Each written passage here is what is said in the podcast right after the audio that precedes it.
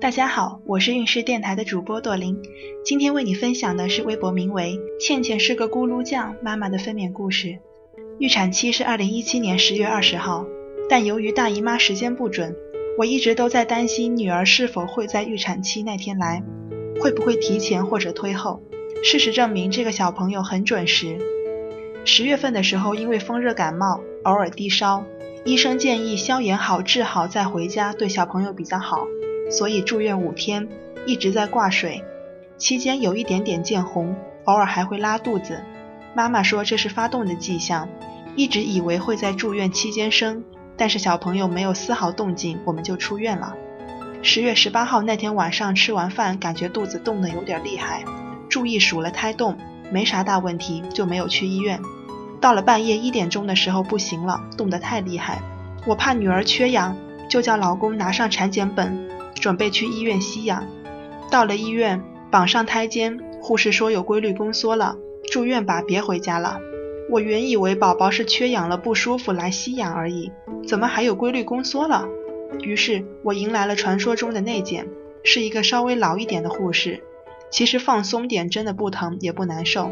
护士说你很能忍啊，都规律宫缩了你都没觉得疼吗？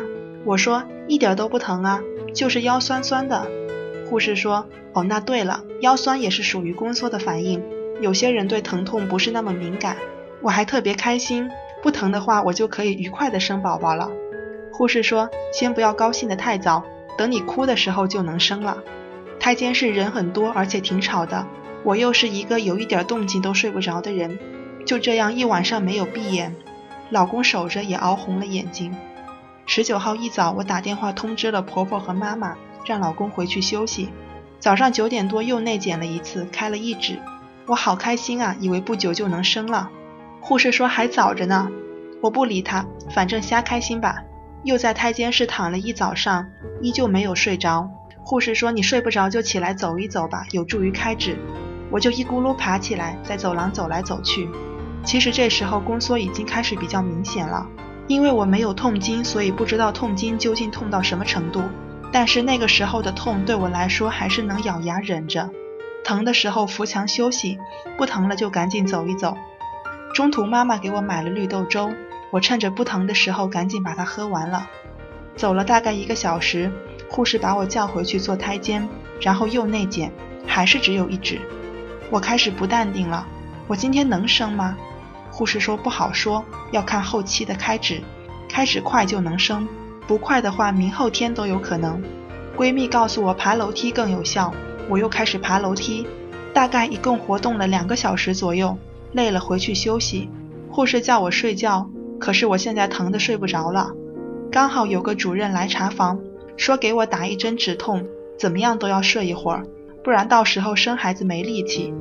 打完针，我真的睡了两个小时，期间隐约还是能感觉到轻微的疼痛。睡醒之后，疼痛已经升级到了开始冒冷汗的地步。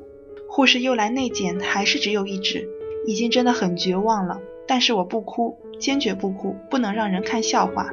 就这样熬啊熬，熬到了晚上十点多，我已经控制不住自己了，开始有点烦躁的发出低吼。我说我太疼了，忍不住了。什么时候才能生啊？护士说这么疼就对了，你已经用了一针止痛，不这样疼。产程过长对大人小孩都不好，我再给你内检一次，要是开四指就能进产房用仿生气囊了。一内检果然开了四指，趁着不疼的时候爬上轮椅赶紧推过去，又趁着不疼的时候爬上了产床。用气囊的时候要忍住夹着那个球，我也不记得自己是怎么熬过来的了，因为疼的时候很想往下用力，但是助产士又要你憋着夹住那个球。两分钟对我来说好比一个世纪那么长。终于开到了一定程度，助产士教我用力，用长力，疼的时候憋气，使劲三次往下拉。不知道怎么回事，就是特别憋不住气，老是泄气。护士在旁边说：“别紧张，慢慢来，放松。宝宝也很想见到你哦。”听到宝宝，我瞬间来了力气，又用了一阵力。我说我好累，护士就把我提前准备好的红牛开了给我喝。我很渴，想喝一大口，护士不让，要小口小口慢慢喝。为了不让我喝多，他捏着我的吸管，喝了几口，感觉好多了，又继续用力。也不记得使劲多少次。助产士说看到宝宝的头发了，一个硬币大小，说我做得很好，继续加油。我就在那自己看着灯使劲儿。助产士让我停下休息，然后开始套上无菌操作布，让我再用两次力，就两次，宝宝的头就出来了。然后他让我憋住，别再用力了。我立马抓着床边咬牙不用力。过了一会儿，女儿整个身体出来了，胎盘随后也被娩出。清理女儿的时候，他就把第一份胎便排出来了。随后助产师抱过来让我确认男女。还记得第一眼看到他白白净净的，皮肤皱皱的，眼睛没有睁开，像个小老头子，好丑。然后把他放在观察台那里观察，他也不哭，好像能看到周围的一切一样。助产士夸我很会用力，很配合，没有侧切，阴唇轻微撕裂，说要缝两针。我问打麻药吗？他说。打麻药的时间，这两针都缝好了，但是那也是真的疼啊！线穿过去拉回来，我都能感觉得到。